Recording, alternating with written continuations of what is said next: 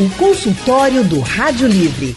Faça a sua consulta pelo telefone 3421 3148. Na internet www.radiojornal.com.br. Consultório do Rádio Livre hoje vai tratar sobre problemas comuns que aparecem no nosso nariz e que, gente, atrapalham muito o sono. Alguns dos exemplos: desvio de septo, hipertrofia de adenoide, por exemplo.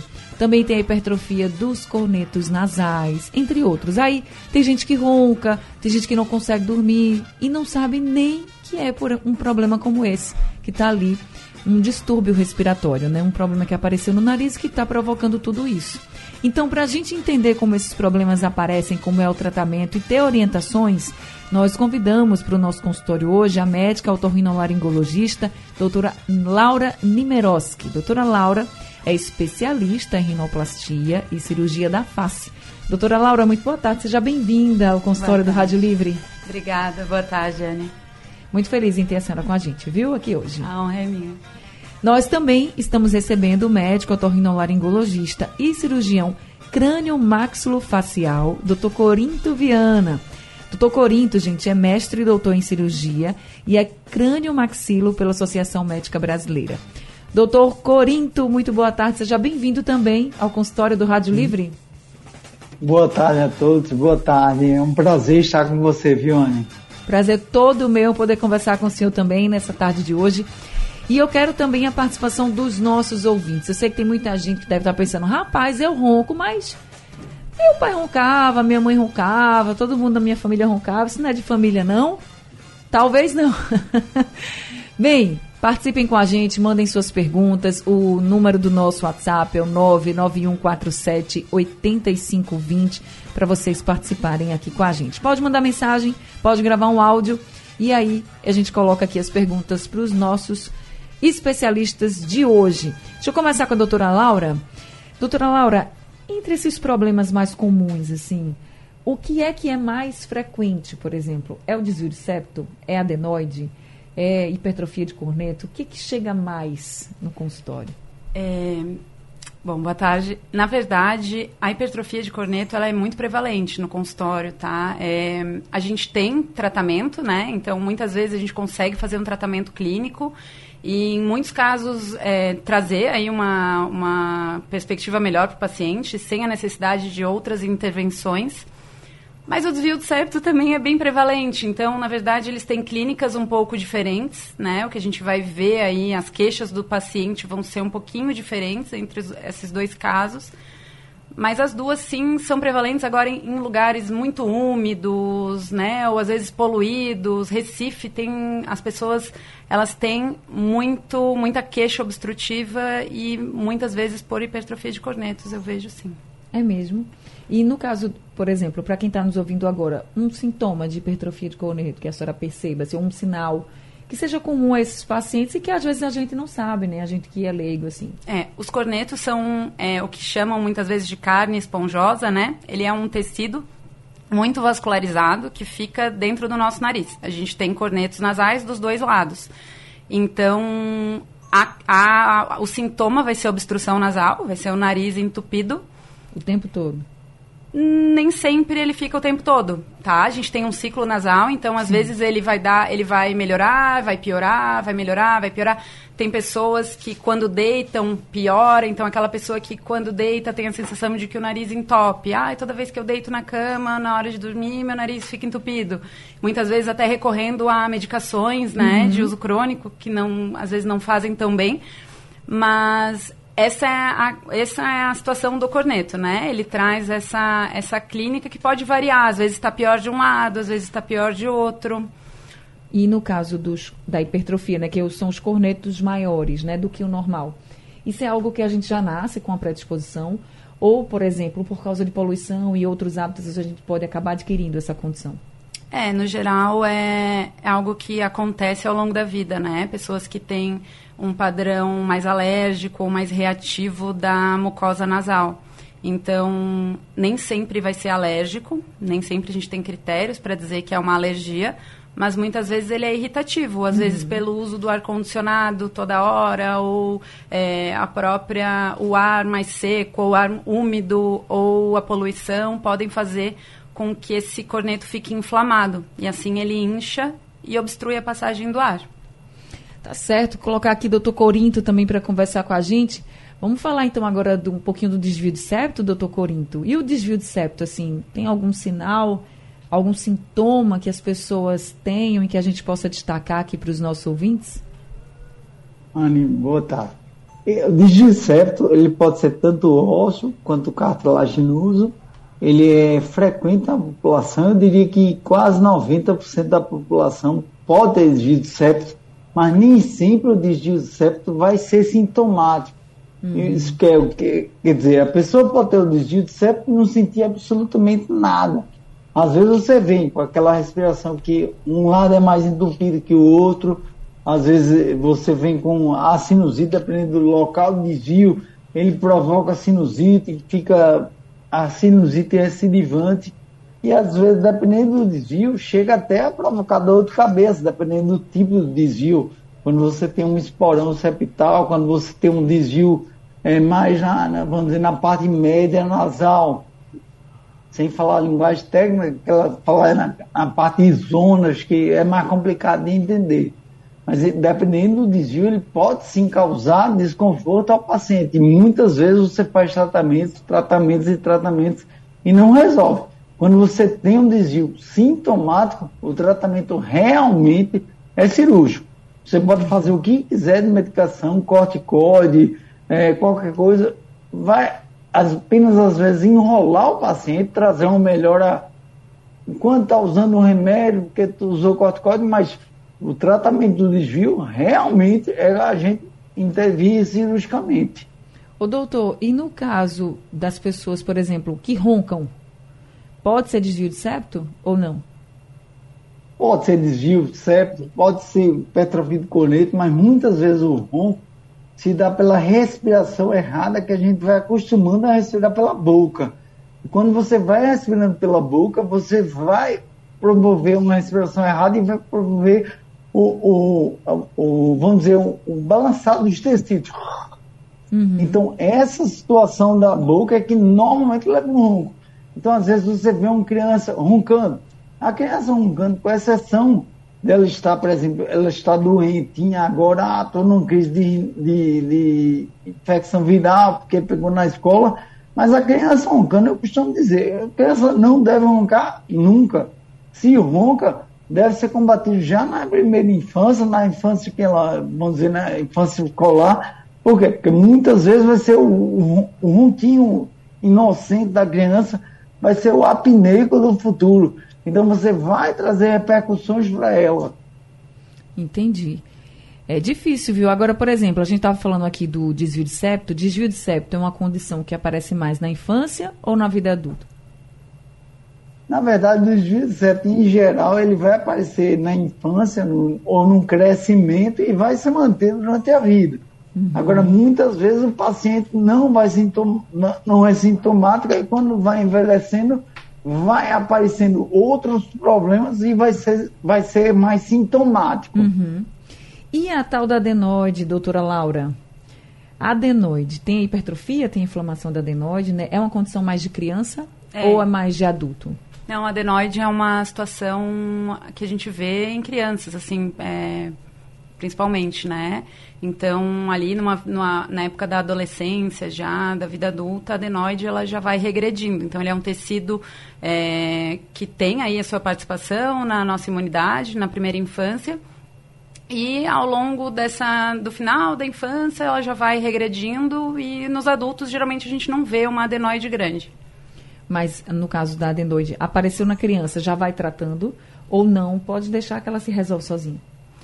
Na verdade, você tem que pesar, né? Tem que entender aí o que que está gerando, qual é, qual, é a, qual é a importância dessa obstrução, né? A gente pode tentar tratar e dependendo se vai ser um quadro mais agudo, um quadro crônico dessa adenoide, uma, uma obstrução. Então, geralmente, uma criança que ronca, provavelmente ela tem aí associado uma amígdala também uhum. hipertrofiada, uma amígdala grande, né? Muitas vezes vai acabar operando e, na verdade, essa cirurgia, quando a criança tem essa, essa obstrução crônica já de longo tempo, uma criança que ronca, é, a gente operando essa criança também vai evitar que ela tenha aí alterações no crescimento. O doutor Corinto sabe que é crânio maxilofacial, é cirurgião crânio facial, né, doutor Corinto? Isso. Otorrino, Isso. crânio maxilo é, a gente tem alterações aí no crescimento facial mesmo, né? Então vai ficar aquela pessoa com uma face de respirador oral muitas vezes e levando a outras repercussões que a gente não quer ter e muitas vezes a gente consegue tratar assim na primeira infância. O doutor Corinto, é, com relação a crescimento. Uma coisa, Pode só falar. complementar o que a doutora disse, é que a gente, pelo menos a, a gente está dando muito mais importância àquelas crianças que vão para a sala de aula e ficam constantemente gripados. Aquela criança vulgarmente que não pode tomar picolé nem um, nem, um, uhum. nem, um, nem um sorvete. Então você fica, muitas vezes você tem que conversar com os pais, muito com os pais, para o quê? Para poder desenvolver, tirar de nós nesse caso, é você poder fazer a criança mais saudável. Então você às vezes tem que conversar bastante com os pais para poder permitir isso para a criança, para ela ser uma criança normal. E no caso, fez a cirurgia, aí tira adenoide, é isso? Tira é? adenoide e eu vou ser sincero, em uma semana a criança é outra pessoa. É mesmo? Quando ela doutor? começa a dormir bem, ela volta a comer, ela volta a ser ativa. Eu costumo dizer que você não vai conhecer seu filho depois de tirar adenoide, porque ele vai ficar é, é, elétrico, ele vai ser ligado na tomada, vai ficar ser um menino que é totalmente irreconhecível o que era. Aquele menino que tinha seleção de comida, aquele menino que não queria comer, que acordava dormindo. E normalmente depois da cirurgia você ganha uma nova criança. E Mas... muitas vezes até é engraçado, porque a mãe é acostumada a ele fazer muito barulho roncar. Quando a gente tira a adenoide, às vezes a mãe vai olhar, se a criança está viva, dormindo, porque não está mais fazendo barulho, e ela estava acostumada ao barulho. Imagino. É bem coisa de mãe mesmo. A gente é assim mesmo. Agora, doutor, tem chance de voltar à condição? Por exemplo, operou, tem chance de voltar à condição que era antes ou não? Ana, eu vou responder. Se a gente na criança pequena, pode realmente voltar. Na criança de dois, três anos, pode voltar. Mas o benefício para a criança é tanto que se tivesse que tirar duas vezes, no meu filho, eu tiraria duas vezes. Porque mesmo você tirando e ela voltando, eu, eu garanto a você que o benefício é tanto para o desenvolvimento da criança, para a escolaridade da criança, para o crescimento da facial da criança, o crescimento da coluna da criança. Então, para ela evitar, por exemplo, aquelas infecções virais resistentes, que às vezes é viral, mas a pessoa vai em uma urgência, toma corticóide, toma antibiótico, aí já altera o crescimento da, das bactérias intestinais. Então, você muitas vezes você vai condenar a criança a ser um doente para o resto da vida. Tá certo, tá vendo, gente? Quanto é importante, né, a gente ouvir também os especialistas. Deixa eu fazer o seguinte, deixa eu fazer um intervalo agora, daqui a pouco a gente volta conversando mais com o doutor Corinto, com a doutora Laura, e também com você que está nos ouvindo. Quer participar, quer mandar sua pergunta? 99147 8520 é o número do WhatsApp da Rádio Jornal. Consultório do Rádio Livre falando sobre problemas que podem atrapalhar o sono, problemas que aparecem no nariz. Hipertrofia de adenoide, desvio de septo. A gente tem muitos problemas, né? Por exemplo, hipertrofia de corneto também nós estamos falando aqui. E nós estamos conversando com a, dois médicos otorrinolaringologistas, doutora Laura Nimeroski e também o doutor Corinto Viana, que está hoje aqui com a gente. Doutora Laura, vamos então falar um pouquinho agora sobre a hipertrofia de corneto. Como é que se trata hipertrofia de corneto? Bom, é, a gente tem um tratamento clínico para hipertrofia de corneto. Tratamento clínico, quando eu falo, são medicações que a gente pode usar. Então, quando o paciente chega no meu consultório, né, e ele reclama de uma obstrução nasal e eu pelo exame eu vejo que realmente ele tem hipertrofia de cornetos, a gente tem aí alguns cuidados que a gente vai orientar o paciente. Então, primeira coisa é o ambiente, na verdade, né? Porque muitas vezes não adianta você usar um monte de remédio no seu nariz e você ter aí o teu companheiro fumando do teu lado o dia inteiro, ou você tem um gatinho, um cachorro que te traz aí alergia ou algum problema respiratório. É, outras coisas do ambiente, como ar-condicionado sujo, ventilador e tudo mais. Então, a primeira coisa é orientar esses cuidados, né? Então, que essa pessoa retire tapete, cortinas, tudo que pode estar tá acumulando pó e trazendo uma clínica mais é, irritativa mesmo para esse nariz. E aí a gente tem o tratamento medicamentoso, né? Então, na verdade, antes do tratamento medicamentoso, a gente tem a lavagem nasal, que é uma medida muito importante para a higiene nasal e com a lavagem nasal a gente consegue aí tirar, né, tudo que fica parado no nariz e que pode estar tá gerando é, mais irritação e inflamação para esses cornetos. E depois da lavagem a gente tem aí o tratamento, né? Que geralmente é com corticoides tópicos nasais. E aí a gente tem uma infinidade de, de medicações e de opções. Agora, essas lavagens nasais, elas precisam ser constantes ou só quando, por exemplo, está numa crise, né? Que o nariz está bastante obstruído, como a senhora falou? Tá. A gente tem diferentes formas de realizar uma lavagem nasal. A gente tem vários tipos de dispositivo. A gente tem lavagens de alto volume, a gente tem sprayzinhos que é, mais umidificam o nariz, né?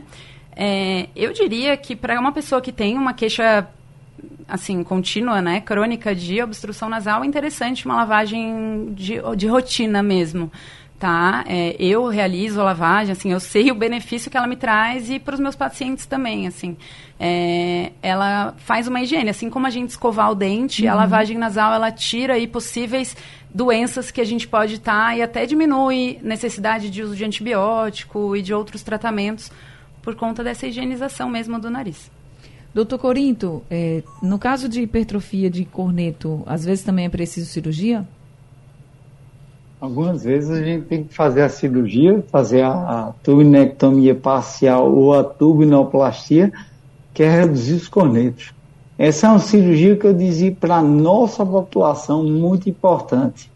Então, quando a gente pega a população do sul do, do Brasil, pega população de Brasília, às vezes você faz uma turbinectomiazinha pequenininha, a nossa é uma turbinectomia maior, porque o índice de recidiva pelo nosso clima é, úmido, tudinho, é maior. Então, às vezes, a gente tem que ser mais agressivo com a nossa população. Mas, por exemplo, é uma cirurgia, como é uma condição que pode aparecer na infância, na adolescência, na vida adulta, vocês indicam a cirurgia quando a pessoa é muito pequena? Ou não? Ou só quando é às adulto? Vezes, às vezes, quando, quando o paciente tem, a, a, no caso da criança, que tem adenoides agentes, às vezes a gente associa a, a, a, a, a cirurgia. Porque nem sempre a criança, toda criança tolera a lavagem.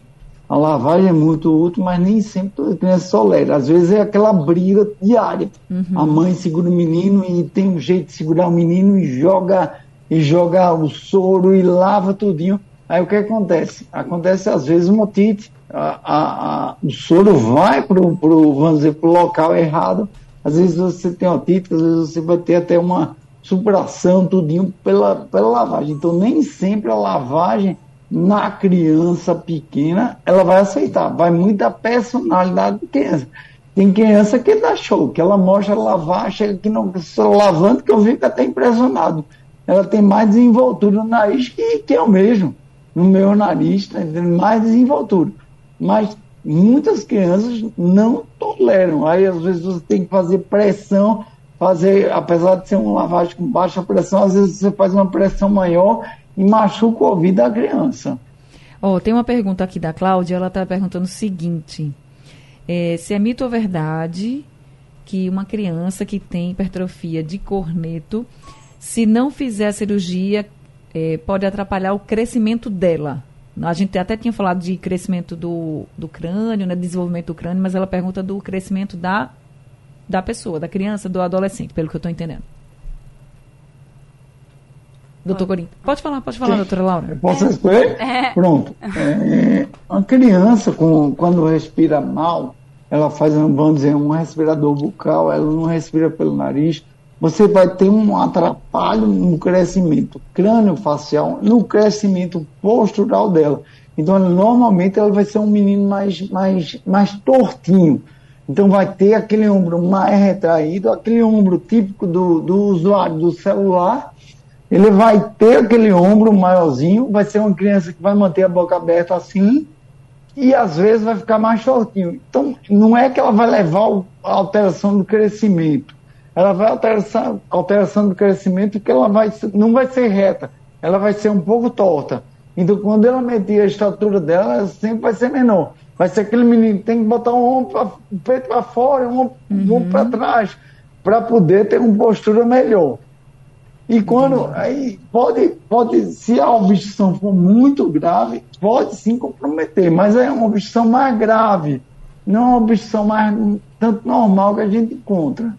Bom, a gente está falando aqui de muitas cirurgias, né? Vocês já ouviram comigo de que os médicos eles começam tratamentos com medicamentos e chega um momento que se não der, aí vai para a cirurgia. Tem uma cirurgia que ela é muito conhecida pela estética, que é a rinoplastia mas ela também é funcional, né, doutora Laura? A senhora que é especialista em rinoplastia também, existem alguns problemas como esses que a gente está falando que é indicada a rinoplastia funcional. É, é, muitas vezes a gente associa, né? Então, na verdade, só para o público entender, a rinoplastia por si só, ela é uma cirurgia que vai mudar a estética do nariz. E a cirurgia funcional, ela é uma cirurgia por dentro. E aí pode envolver corneto, a parte de sinusites, é, tudo que está dentro do nariz, né? E muitas vezes a gente tem sim que associar a, a, estética com a parte da função também. A gente tem algumas questões que são insuficiências de válvula, muitas vezes aqueles pacientes, aquelas pessoas que quando respiram o nariz fecha, sabe? Aquela uhum. pessoa que respira e colaba, a, o nariz fecha por, provavelmente por uma uma falha ali, uma, uma fraqueza uma parte cartilaginosa do nariz e muitas vezes a gente tem que abrir, né, fazer uma cirurgia mais ampla, que seria como uma rinoplastia, para poder corrigir essa queixa que é funcional, mas é, de uma forma mais, mais, uma cirurgia maior, né, digamos assim. E também tem muitos pacientes que desejam realizar a mudança de alguma questão estética e aí tem alguma queixa funcional. A pessoa tem pacientes que têm grandes desvios de septo é, ou também hipertrofias de corneto, respiram mal e aí já querem também faz um, tudo de uma vez modificar alguma questão estética e aí a gente pode sim realizar uma rinoplastia com a cirurgia funcional, né? São cirurgias seguras, doutora?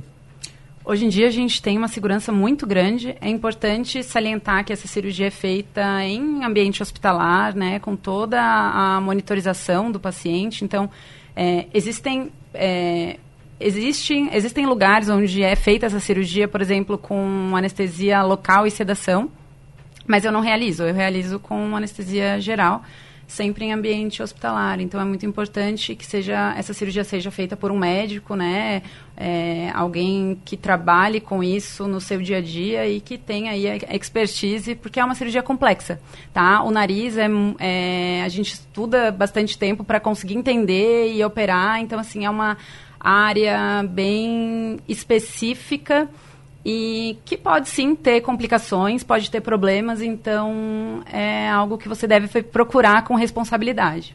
É, eu falei essa questão da rinoplastia estética, porque eu acho que é o que muita gente acompanha, né? ah, não, fazer rinoplastia porque é algo só estético. E aí também tem essa parte funcional. Porque pode ser que você se depare com um médico e diz assim, a gente vai precisar fazer uma rinoplastia. E a pessoa fica pensando, ah, não, é uma cirurgia estética, mas tem um problema no nariz. Vai resolver logo de uma vez o que tiver, tanto tem a funcional quanto a parte estética também. Então, chegando aqui mais áudios para o nosso WhatsApp. Tem muita gente já mandando pergunta. Consultório do Rádio Livre hoje falando sobre os problemas que aparecem no nosso nariz, que acabam a gente faz com que a gente tenha problemas para dormir. São distúrbios respiratórios, né? A gente está falando de desvio de septo, hipertrofia de adenoide, hipertrofia de corneto.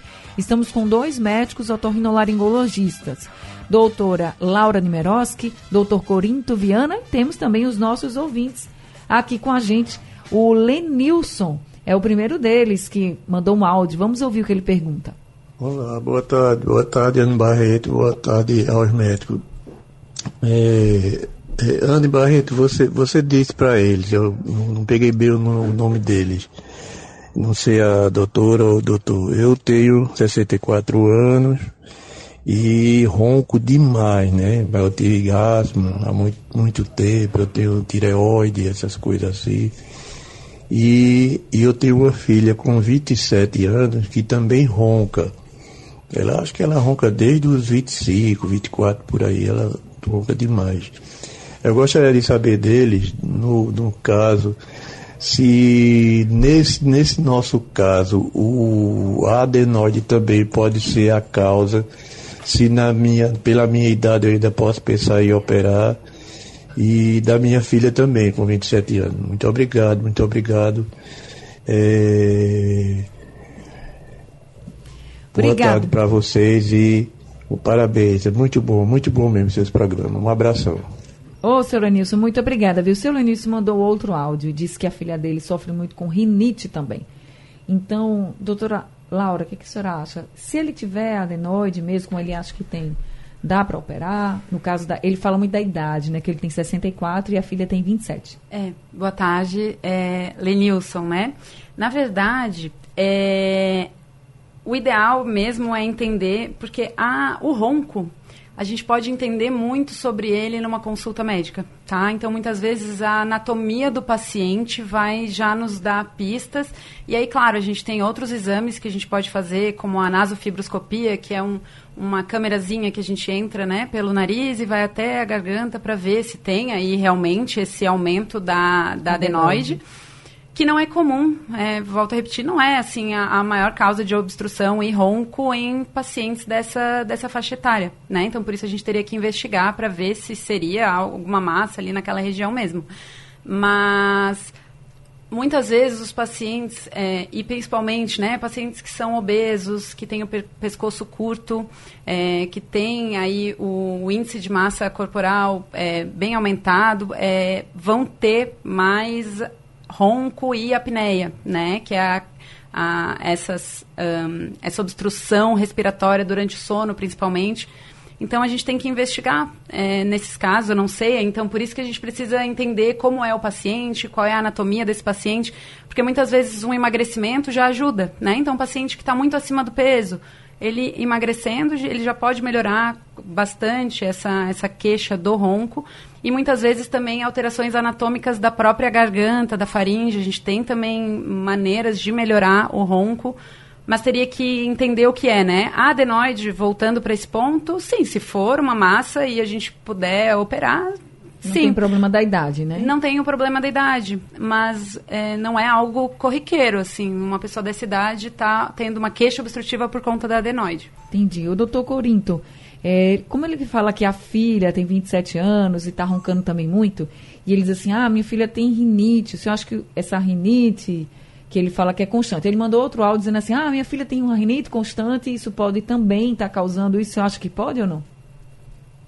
A rinite, no, a rinite no, vamos dizer, no paciente jovem pode dar ronco, mas não é muito comum. O paciente jovem, na verdade, não é para roncar. A gente que tem mais de 45 anos, a gente, digo eu, com mais de 45 anos, a gente pode roncar por relaxamento muscular. Mas uma mulher de 27 anos, a não ser que tenha alguma alteração crânio-facial, alguma alteração de saúde, ela normalmente não deve roncar. Se o ronco é causado pela obstrução nasal, aí sim, a gente deve interceder, deve tratar, deve, em alguns casos, até operar, mas o fato dela estar roncando está errado. Ela tem que estudar para ver se não tem nenhuma outra alteração que cause o ronco. Se for só alteração nasal, que a gente resolva a alteração nasal. Agora, o que muitas vezes acontece no adulto quando ele ronca é que a gente tem que mandar para a fonoaudiólogo para ele treinar a respiração pelo nariz. Por quê? Porque muitas vezes ele já passou anos, às vezes décadas, respirando pela boca erradamente. Então, quando a gente desobstrui o nariz, ele às vezes vem com dois meses, doutor, eu não parei nada, eu tô, tô, tô respirando do mesmo jeito. Uhum. Então, a gente às vezes tem que ensinar o paciente, eu digo isso, a gente, é, no caso da fonoaudióloga, ensinar o paciente a respirar pelo, pelo nariz. Tá certo. Chegou aqui uma pergunta também do Severino. Ele diz que é de Campo Grande e ele pergunta assim: Eu sou professor e a minha pergunta é: Algumas pessoas usam bastante Vic. Isso tem alguma utilidade? O que, é que senhor acha, doutor Corinto? Bom, vi que ele próprio pode levar uma alteração nasal, pode levar uma, um tipo de rinite, vamos dizer, uma rinite, tipo, rinite chamada medicamentosa, e você vai levar uma, uma lesão dessas entradas do nariz. Então, não é um remédio que a gente habitualmente utilize nem recomenda isso aí para pacientes. Tá certo. Agora tem um áudio aqui que foi enviado pelo Denilson. Boa tarde, Rádio Jornal Anne. Pergunta hoje, médico aí, que minha mãe tem 82 anos e ela está sem olfato e não teve Covid, está sem olfato há, há mais de dois meses já. Isso é normal para a idade dela ou tem algum problema com a narina? Doutora Laura? É, não é normal, né? Assim, a gente, o olfato é algo, é uma, é uma defesa do nosso organismo, é, uma, é um dos nossos sentidos, né? Ele é importante e a gente tem que investigar mesmo, né? Se ela está sem olfato. Ela teve Covid? Desculpa. Ele disse que ela não teve. Não teve. Porque o que chamou a Alguma, atenção dele é, é isso. Né? Algumas infecções virais podem dar, então, assim, é, é, existe esse tropismo muitas vezes, é, essa afinidade de alguns vírus e que, a, e que o Covid trouxe muito isso à tona, tá? É, não é exclusivo do coronavírus. Uhum. Então, poderia ser uma outra virose que ela teve e que acarretou isso? Poderia. Mas o legal é investigar e entender mesmo se existem outras queixas e o que, que pode estar tá acontecendo. Denilson, meu conselho, leva no otorrino. Sua mãe, ela tem 82 anos, eu sei é. que é uma senhora de idade mas não é por causa disso que ela precisa ficar sem olfato. Então leva ela no otorrino para ele fazer essa avaliação e dar a melhor orientação, né, é, doutora? Muitas vezes a gente tem que fazer exames de imagem para ver se tem é. aí alguma, alguma causa neurológica, né, para estar tá ocorrendo essa perda de olfato. Vê isso, Denilson. Agora, é, Marcelo de Campo Grande mandou uma mensagem aqui, uma pergunta, doutor Corinto. Ele diz assim, ó. Eu respiro pela boca durante o sono, porque o nariz ou obstrui à noite ao deitar ou tem grande redução do diâmetro. Tenho apneia grau 2. É o que ele coloca aqui. Se eu, o que, que você acha que pode ser este caso? Ele não faz uma pergunta, ele só contou aqui. Eu acho que ele está preocupado diante de tudo que a gente já falou aqui, viu?